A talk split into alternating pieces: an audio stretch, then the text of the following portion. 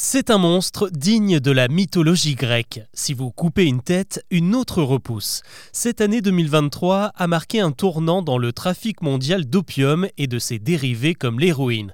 Alors que 80% de la production mondiale provenait d'Afghanistan l'an dernier, l'arrivée des talibans au pouvoir en 2021 commence à montrer ses effets.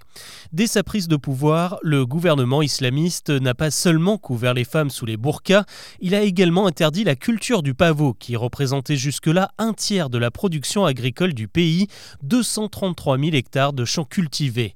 Au cours des derniers mois, 95% de ces cultures auraient disparu, brûlées par des milices spécialement formées pour écumer les campagnes afghanes.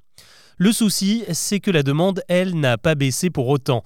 Les opiacés sont la deuxième famille de drogue la plus consommée au monde derrière le cannabis, et pour alimenter ce marché illégal, le réseau d'opium et de l'héroïne s'est naturellement trouvé un autre centre névralgique, cette fois en Birmanie. Selon les dernières données de l'Office des Nations Unies contre les drogues, 1080 tonnes d'opium ont été produites cette année à l'intérieur des frontières birmanes contre 790 en 2022, soit un boom de 36 en l'espace d'un an.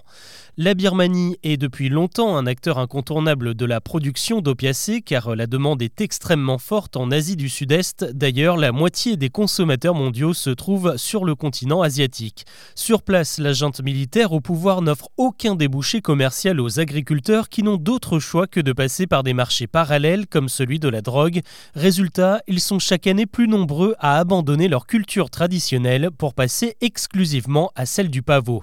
Désormais, le poids de la plante sur l'économie birmane est colossal. Selon les estimations des Nations Unies, le pavot générerait près de 2 milliards et demi de dollars de revenus, soit 4% du PIB. Des résultats qui font aujourd'hui de la Birmanie le premier producteur mondial.